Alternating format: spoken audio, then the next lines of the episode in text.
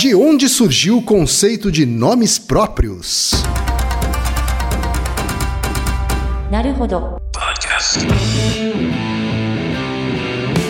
Bem-vindo ao Naruhodo podcast para quem tem fome de aprender. Eu sou Ken Fujioka. Eu sou Altair de Souza. E hoje é dia de quê? Ciência e é senso comum. Vamos para os recados da paróquia, Altair. Bora. Número 1, um, vai no apoia.se e deixa sua contribuição. Já agradecemos. Número 2, vai no iTunes Store e deixa 5 estrelas e um comentário. Isso aí. E número 3, apresente o Naruhodo para uma amiga ou um amigo que não conhece o Naruhodo ou que nunca tem ouvido um podcast. Vamos aumentar o tamanho da podosfera. É isso aí. Antes da pauta, mais um recado, Altair. O Naruhodo está abrindo espaço para os podcasts das Minas. Porque representatividade é importante também na podosfera. O destaque de hoje vai para o Ponto G, comandado pela Ira Croft. Minha amiga Ira Croft. Então ouça o recado que a Ira deixou para você, ouvinte do Naruhodo, e conheça o podcast Ponto G. Olá, eu sou Ira Croft, apresentadora do podcast Ponto G, um programa sobre mulheres para todos os gêneros. O Ponto G é um podcast que narra a trajetória de mulheres incríveis que marcaram a nossa história e que muitas vezes foram ignoradas ou esquecidas. E eu vim aqui fazer um convite para você, ouvinte, para você acessar o nosso podcast e conhecer a história dessas mulheres incríveis. O nosso programa tem caráter educativo e informativo, visando levar o máximo de conteúdo ao ouvinte em poucos minutos. Além disso, somos idealizadoras do movimento Mulheres Podcasters, uma ação criada para incentivar o trabalho de mulheres na mídia podcast e que por meio da hashtag Mulheres Podcasters você pode indicar ou conhecer podcasts feitos ou com mulheres. Agora, acesse aí o seu agregador de podcast e digite ponto G, assine e escute. Obrigada e até lá!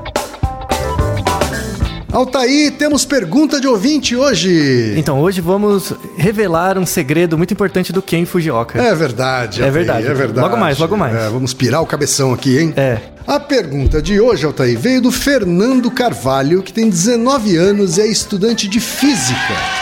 Olá, quem é Altair? Conheci o podcast no meio do ano passado e desde então era o meu passatempo favorito nas viagens de metrô quando cursava mecânica. Sem mais enrolação, a minha pergunta é um tanto complexa. Espero que o Altair possa me dar uma luz no meio dessa escuridão. Vamos ver. Estava assistindo a um filme ambientado em períodos pré-históricos e percebi que os personagens tinham nomes e se tratavam por nomes. Daí veio a dúvida: de onde surgiu o conceito de nome? Quando foi necessário nomear indivíduos? Os nossos ancestrais que viveram durante a pré-história nomeavam seus descendentes? Ou eles se tratavam apenas por hierarquias, como grande líder ou algo do gênero?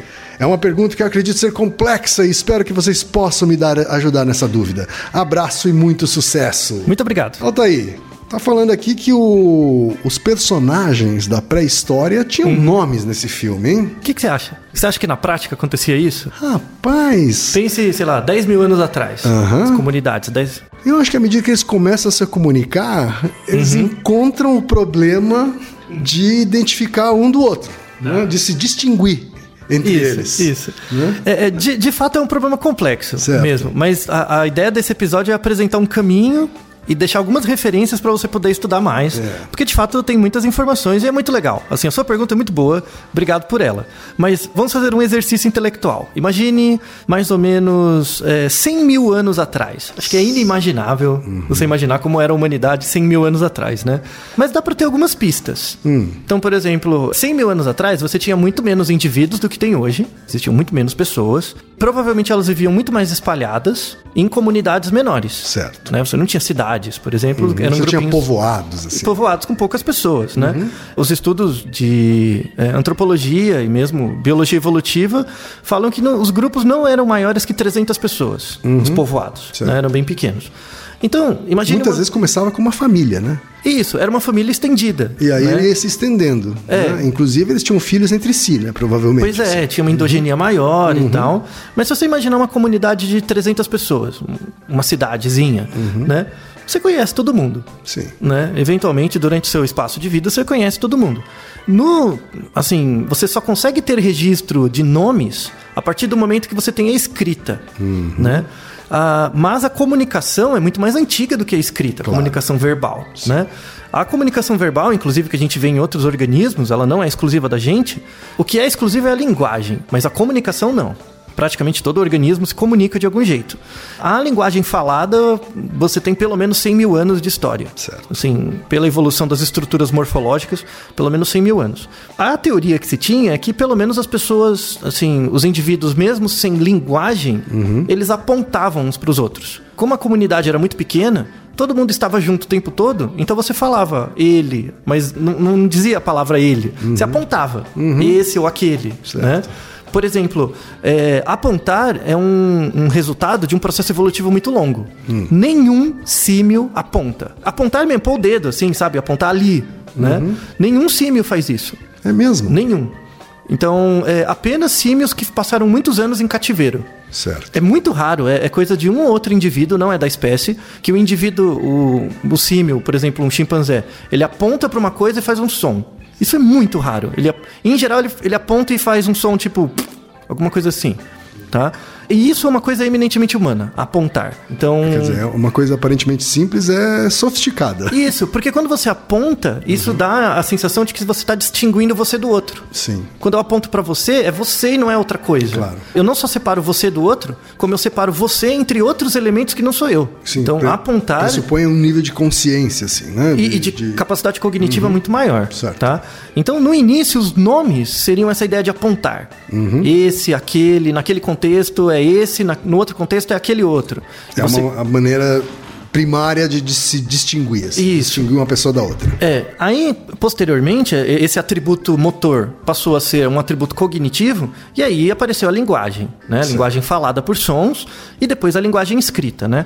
A linguagem escrita ela ganhou muita força com a agricultura, porque na agricultura você conseguia produzir alimentos numa quantidade pequena de espaço e agregar mais pessoas. Antes da agricultura as pessoas eram caçadoras-coletoras, então essas comunidades de 300 pessoas ficavam migrando e pegando comida. A agricultura tem o surgimento dela em torno de 10 mil anos.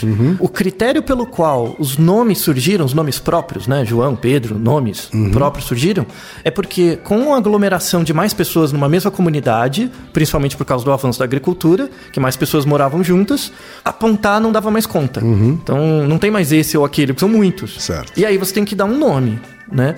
E aí a definição mais formal de nome é uma palavra que você usa com uma flexão nominal e não verbal. Certo. Então não é um O que, que verbo. significa isso? Ah, Então, é, é uma palavra que ela não se flexiona, ela não sofre uma alteração na palavra como um verbo. certo. Tá? Você pega um verbo, tem os. Que é conjugado, né? Isso, tem as conjugações do verbo. A flexão nominal não tem alteração. Então você é o quem, independente de quando, onde, como, é o quem. Certo. Tá? É uma- ela é invariante. E esses nomes, a junção de, dos sons, os sons separados podem não ter nenhum sentido ou significarem outras coisas. Mas quando colocam-se juntos, aí ele cria uma identidade particular, que não necessariamente é relativa a algo que existe. Tá? Os- a junção dos sons, por exemplo, podem não existir. Tá? Então, sei lá, ba e o a. Né? Ba, o a não existe. Assim, o ba pode existir para algumas palavras, o a para outras, mas ba, o a não existe em português, por exemplo. Mas isso pode ser atribuído como um nome. Então, eu vou usar isso como um signo que o significado é designar você. Perfeito. Tá? É, então, a, a principal teoria é a agricultura. Quem tiver mais interesse sobre isso, esse é um livro que não fala só sobre isso, mas apresenta umas ideias muito legais sobre isso, que é um livro muito bom, que é o Sapiens, do Yuval Harari. Tá? Recomendo os dois livros dele, o Sapiens e o Homo Deus. Sim. Tá? São muito bons. E ele fala um pouquinho dessa questão da agricultura e dos nomes. São livros bastante conhecidos já na família Benor. Pois é. Principalmente pelo Braincast. Pois é. o Cris Dias recomendou esse livro algum tempo atrás e, e- e provocou um boom de vendas. E vale muito a pena. Não, mesmo, o livro é bom mesmo. É verdade. É, inclusive, aí, assim, a, a agricultura é a principal noção pela qual o nome surgiu, né? A capacidade de nomear pessoas por aglomeração. Só que não se tinha registro ainda, porque a linguagem, a língua né, escrita surgiu há 6, 7 mil anos, né? E a agricultura há 10. O primeiro registro formal, guardado, assim, de que se tinha um nome, né? Que alguém usava eu, me chamo tal, tem, foi em 3200 a.C. Né? Então tem 5 Bem mil mais anos. perto. Bem mais perto. Então, 5 mil anos atrás, na Mesopotâmia, que hoje é a região do Iraque, se descobriu uma placa de argila, que a gente vai deixar a fotinho da placa, tá? que eh, a, a linguagem, na- a língua na- escrita, na verdade, na época era pictográfica.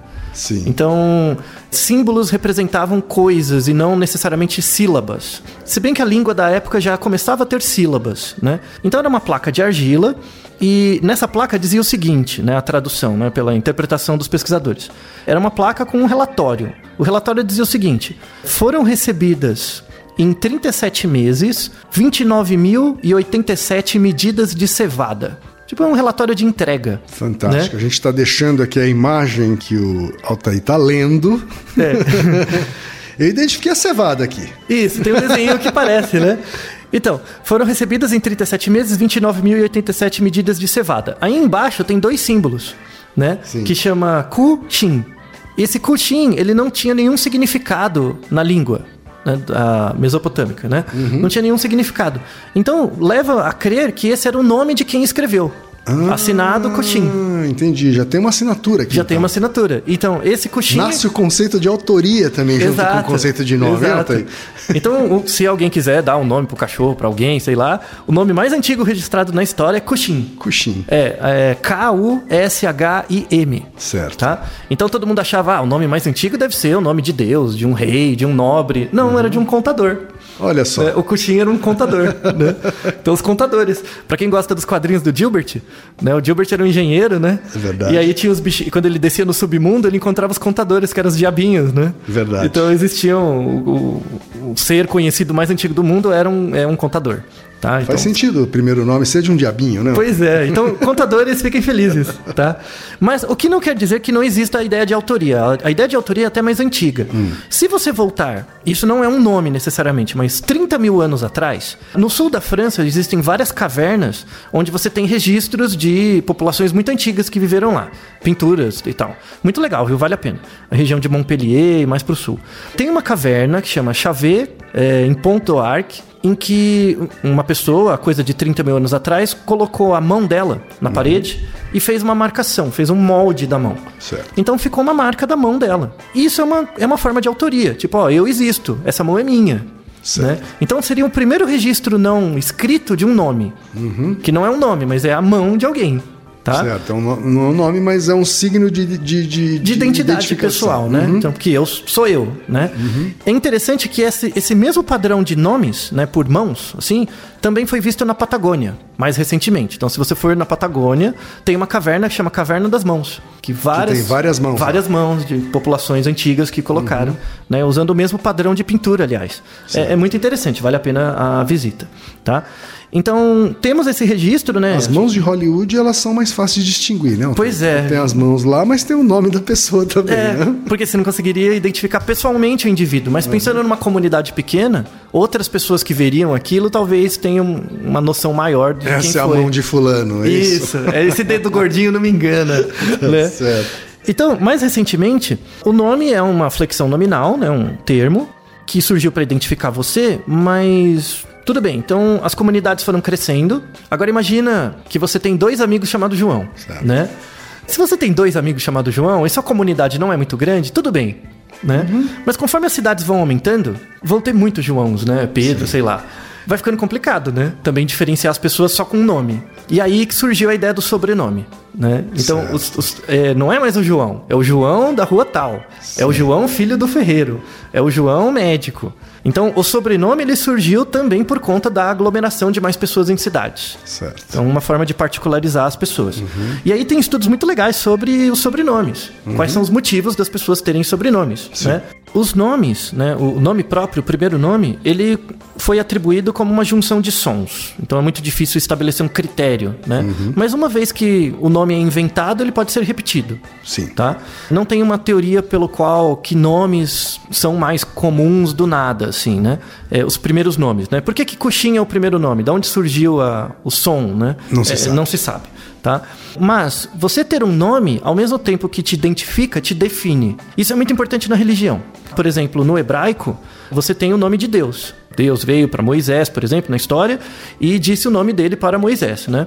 Só que o jeito que o nome de Deus é escrito no Torá, né, que é a Bíblia judaica, é uma tradução seria YHWH.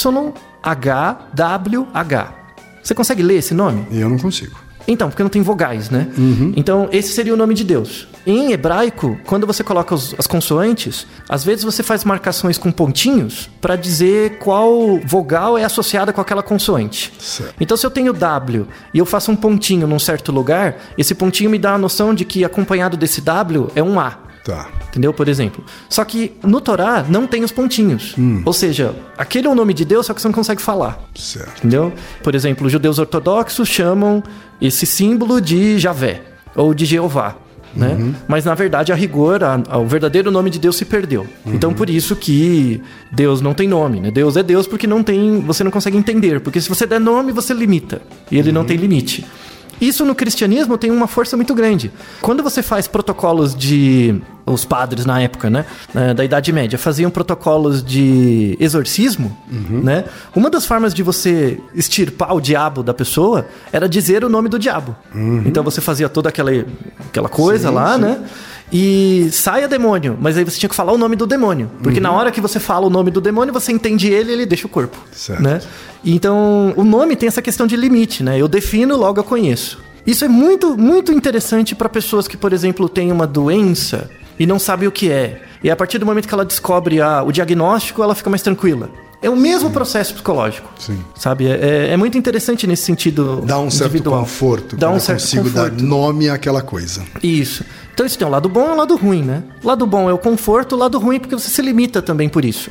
E aí tem a questão do diagnóstico, da taxação, né? Claro. Então isso dá para E entender. todo o estigma que envolve Isso. Uhum. envolve a questão do estigma, né? Então, Deus nunca vai ser conhecido, mas o diabo é. E o Claro. diabo é conhecido e por isso gera o estigma. O diabo tem vários nomes. Tem aqui. vários nomes e várias definições. Então isso é muito interessante, né? Que vem toda dessa questão do nome. E entrando na ideia do sobrenome, as razões pelas quais as pessoas tinham um sobrenome, né? Os termos do sobrenome, tem basicamente quatro origens, tá? A primeira você tem um sobrenome associado ao trabalho. Ao trabalho que você faz. Sim. Os nomes em português, eles são mais, muito mais recentes, né? Porque o Brasil tem 500 e poucos anos. Claro. Então, vou dar exemplos do inglês. Por exemplo, Smith. Né? Smith é o, o forjador. Né? É, por exemplo, o, o Miller, né? do Mill, de trabalhar na fazenda, né? como colheitador e tal. Então você tem nomes, sobrenomes relacionados a trabalhos. Tem né? aquele nome alemão famoso, né? Que é o Schumacher, né? que Uhum. Isso. É, que é a versão de shoemaker, né? Que Exato. é o sapateiro. Exato, isso, todas essas versões, né? São nomes mais da plebe, né? Mais simples. Você tem também sobrenomes associados com localização geográfica. Então, Bush, Um bosque. um abosque, ou Rio, ou Bridge, né? Também são nomes associados àquela ponte, aquele local onde eu nasci. Na Itália você tem muito o, o próprio nome da cidade, né? Isso. né? Que é, então, fulano de Firenze. Isso, né? exato. Beltrano de Nápoles, né? Por exemplo, Arquimedes, Arquimedes de Siracusa, nasceu em Siracusa. Pitágoras de Samon, né? Então tem a região onde você nasce. Isso é uma questão cultural mesmo das, das populações. Você tem uma descrição, um outro, uma outra razão dos sobrenomes é uma descrição individual. Por exemplo, Young.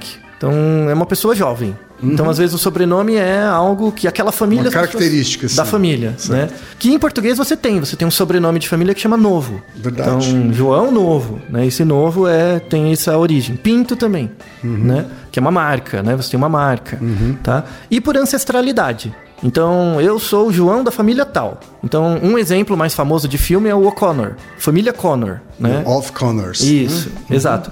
Que são nomes muito relacionados à Inglaterra, né? é, a- e região. Irlanda, Isso, Irlanda. Escócia, né? Nomes em espanhol. Grã-Bretanha. Nomes em espanhol e tal.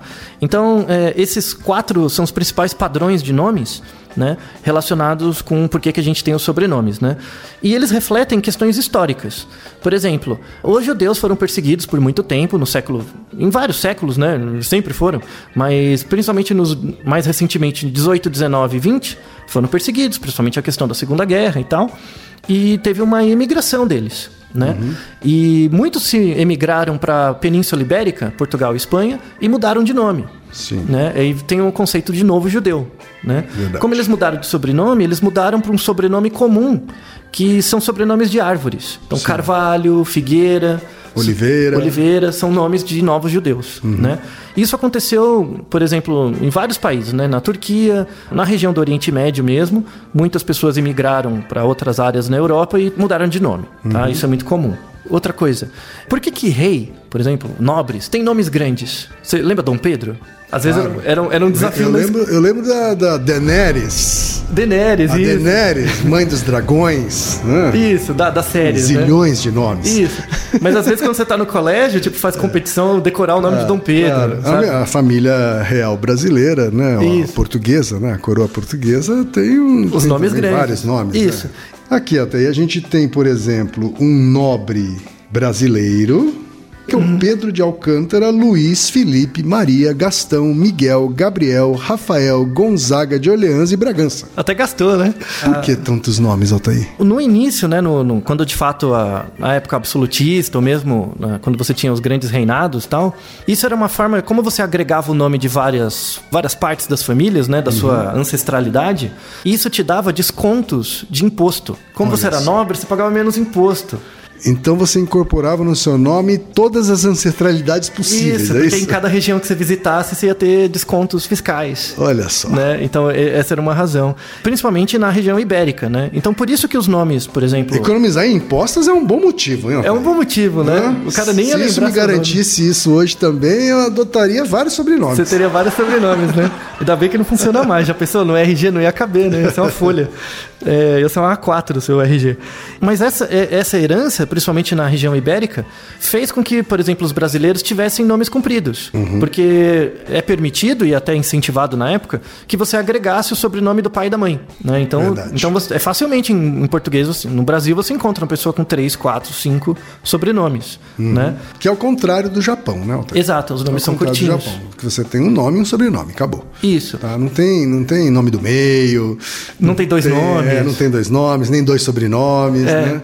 Então- o sobrenome, na verdade, é obrigatoriamente do pai e você tem um nome, acabou. É. né? No Japão, esse, de fato, tanto o marido quanto a esposa tem que adotar um nome Uhum. só. Mas recentemente é, mudou uma le- legislação lá em que continua essa regra. Então, se você casa com alguém, tem que manter um nome, mas não precisa ser o do marido. É, agora pode eles escolher. podem escolher o da mulher, e isso acontece principalmente quando você não tem mais herdeiros com aquele nome na família da, da mulher. Isso, para manter a Então família. é uma forma de manter o sobrenome vivo. Isso. Já que você tem que escolher um, É. né? Então, para dar continuidade àquele sobrenome, você tem essa flexibilidade. É, e isso é muito interessante porque no Japão, como é um país pequeno e você tem controle do declínio populacional há muito tempo, você consegue, pelo seu sobrenome, saber aonde você nasceu, inclusive achar o registro dos antepassados. Então é muito importante, né, manter essa, essa questão com os nomes, né? Em Portugal, isso veio para o Brasil, você pode agregar o nome do marido e da esposa, né, no, no mesmo nome do filho. Aqui no Brasil, você, muita gente sabe, você pode... Continua sendo bem patriarcal aqui também, né? Continua sendo Porque mais patriarcal. No final das contas, o último sobrenome, em geral, é o do pai. É o do pai. Isso em Portugal. Na Espanha é invertido. Ah, é? O primeiro é do pai e o segundo da esposa. Agora no Brasil, a partir de 2002, né, com a mudança do Código Civil, o homem também pode, assim como se acaso queira, né? Então, antigamente, quando você casava, a mulher tinha que assumir o nome do marido. Certo. Agora, se o homem quiser, ele pode assumir o nome da esposa ou não mudar. Ou ninguém assumir nada. ninguém né? nada, Cada é. um continuar com o seu sobrenome. né? Isso. Então isso foi só a partir de 2002, que é hoje à tarde, né? verdade. Muito É recentemente. verdade. Né? Então, o, Eu considero isso um avanço, Altair. Mas é mesmo, mas é um avanço mesmo. E aí, agora vamos chegar ao nosso segredo, né? Quem? Qual que é o seu nome de verdade? Não é quem Fujioka. Então, isso é o seu patronímico, né? É o seu nome que você usa assim na. na- É, o seu nome. patronímico. É, é o seu nome de guerra, né? Assim, é o nome que todo mundo usa. Mas, mas assim, no- se eu pegar o seu RG, vai estar escrito só quem Fujioka? Não, vai estar escrito Emerson Ken Fujioka. Meu Deus! Nem eu sabia disso! Olha quanto tempo conheço quem não sabia disso. Efeito som de cérebros explodindo, Reginaldo. Isso, pessoas desesperadas, assim.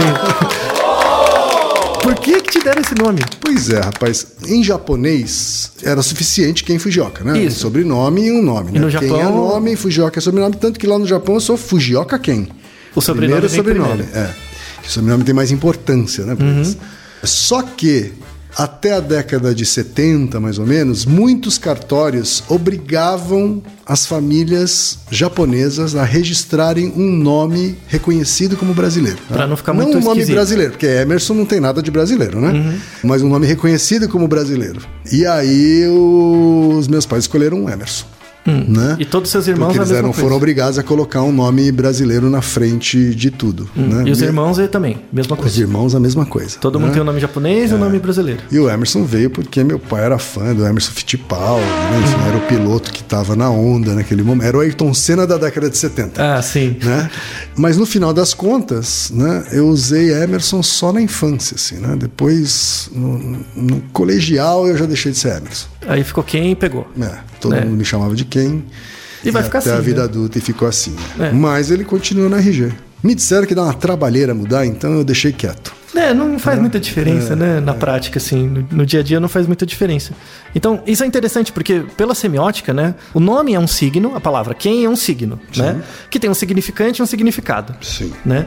O significante é a imagem acústica ou escrita das coisas do seu nome. Então, quem é K-E-N, isso é uma imagem acústica ou escrita. Isso é o signo. O significado é o conceito do objeto, que é você. né? Então, quem é você? Né? Até soou engraçado, né? Mas é assim mesmo. Essa é uma piada implícita, né? Verdade. Mas tudo bem. Meu É, nome é cheio de piada implícita. é, pois é. O meu também, vocês vão ver daqui a pouco. O problema é que Emerson é um signo, mas não tem o mesmo significado porque não é associado ao conceito você. Por isso você acha estranho. É verdade. Né? Ele acabou perdendo esse significado. Ele, ele. Uhum. só manteve o signo, então ele não é seu nome, a rigor. Por Exato. definição, ele não é seu nome. Olha que discussão filosófica É, maluca. então, pois é. E Altair? Então, Al- Altair, A-L-T-A-Y, é um nome turco de Sim. origem, né? Tem um time de futebol, Altair. Tem, sim, Izmir, que na terra dos antepassados. Izmir, no sudoeste da, Da Turquia, Turquia. Bem perto das Ilhas Gregas, é uma região muito bonita.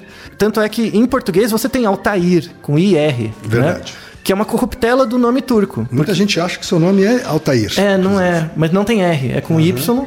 Porque Y, se você traduzir pro turco, é A-L-T-A-I com trema. I com trema não tem em português, então troca pra Y. Certo. Tá? E Altair, né? É um nome turco e tem essa, essa origem. E aí, eu vou contar até uma piada que é engraçado, que eu trabalhei durante alguns anos na universidade, né, na USP, e eu trabalhei lá com, com um amigo meu e, e depois de dois anos, levou dois anos, porque eu, eu fica, ele, ele ficava na frente, ele recebia as pessoas e eu entrevistava as pessoas depois. E as pessoas chegavam, ah, o Altair, tá, falava, "Ah, é, é ali, naquela sala. E isso foi uns. Eu trabalhei com ele uns três anos. Depois de dois anos, ele, dois anos, ele chegou pra mim, pô, seu nome não é Al? Aí ele falou, não, não é Al. Eu falei, não, porque a pessoa, todo mundo chegava, o Al tá aí. Entendeu a piada? Agora nunca mais vai ser a mesma coisa, né? Genial! É, aí ficou, ficou Altair, né? E aí virou uma piada infinita, assim, que eu acho legal. Eu, eu, eu, não, eu não acho ruim ter um nome esquisito. Não, não, não é esquisito, né? Mas. É esquisito, sim. Não, na Turquia, na Turquia é um nome de velho, Na- tipo é? Eustáquio, sabe? É um nome de Entendi, velho, né? entendi. Mas aqui no Brasil, inclusive, é nome de mulher. Então tem várias mulheres que chamam Altair, Tá. por exemplo, É verdade, Altair é um nome que serve para os dois gêneros. para os dois né? gêneros. Lá na Turquia também, né? Ele é mais para homem, mas também vale para mulher. É tipo Alex, em- nos Estados Unidos, que vale para homem e mulher, né? Então, para encerrar, quem? É, duas coisas. Qual o nome de homem e de mulher você acha mais comum no Brasil hoje? Por exemplo, em 2017, nasceram várias criancinhas. Qual foi o nome mais popular entre para meninos e meninas? Eu não faço a menor ideia. Você não tem nenhuma ideia? Menor ideia. Então, com base nos dados de 2017, o nome dos meninos mais comum é Miguel. Miguel? Miguel. Eu ia chutar João, mas é Miguel. É Miguel. E das meninas é Alice. Alice. É. Porém, apesar desses nomes serem os mais escolhidos, eles são, eles são representados por só 2% das escolhas. Então, 98% são outros nomes. Então, foi muito diluído. Tem uma cauda longa aí. Isso. Se você comparar com os dados de 1940, Uhum. era João e Maria, os nomes mais comuns, e representavam quase 20%. Olha só. É, então teve uma diluição muito grande dos nomes e também dos sobrenomes, né? Variou muito. Ah, Que faz sentido se, as se a população, se a sociedade busca identificação, né? Disti- Isso. distinção entre uma pessoa e outra. Faz Pois é. sentido diluir mais. Então, tá aumentando a agregação, né? Você tem que diferenciar cada vez mais. Uhum. Para quem quiser inte- tiver interesse em buscar mais informações, a área de estudo que estuda os sobrenomes é chamada onomástica. Sim. Onomástica. Então você pode procurar. E a última coisa para encerrar hoje, você acha que só humanos dão nomes? Só pessoas, animais humanos? Hum. Eu acho que é muita pretensão achar que só a gente dá nome, hein, Altair? Então, como a gente não entende a linguagem dos outros bichos, fica difícil saber se eles dão nomes para identificar os indivíduos. Mas até 2015. Em 2015 tem um artigo, vamos deixar como referência, sensacional, mostrando que golfinhos têm nomes. Ah, os golfinhos. Entre sempre eles. É. Então, descobriu-se que em colônias de golfinhos, eles emitiam sons relacionados a particulares indivíduos, Como se ele estivesse chamando chamando o indivíduo. Então, tem nome. Golf- Chamando um determinado golfinho. É, golfinhos têm nomes. Então, não é uma coisa única nossa. Se os golfinhos têm nomes, então a chance de outros mamíferos, pelo menos, também terem nomes também é grande, Já né, tá Altair? chegando. É, é, A gente só não conseguiu identificar. Não Pois teve é. estudo para identificar, mas Pois a chance é. é grande. Então, em, em símio, se você dá um nome, ele associa como sendo dele e discrimina de outros. Uhum. Sim. Com treino. Mas ainda não se tem evidências de que na natureza eles façam isso. Mas Mas é é bem que provável. gato e cachorro é, é mais o som, né? É menos Isso. o nome, mais o som. Isso, ele não tem o conceito, Uhum. né? Ele, ele associa com som. Tanto é que se você chamar ele por um nome bem parecido... Ele vai atender do mesmo jeito. atende igual, né? Por isso que eu tenho duas gatas com nomes bem diferentes. pra uma não confundir com a outra, Elas né? são vogais diferentes, assim. É. Então, então é, espero que vocês tenham aproveitado. Tem muita informação, a gente vai deixar umas referências, se você tiver interesse. E tente uma coisa que eu recomendo: tente descobrir a origem dos seus nomes e não só do seu sobre, principalmente dos seus sobrenomes. É, você ir atrás da sua origem, dos seus ancestrais, é muito inte- interessante para você entender por que, que você é você mesmo. Naruhodo, ilustríssimo ouvinte! Naruhodo.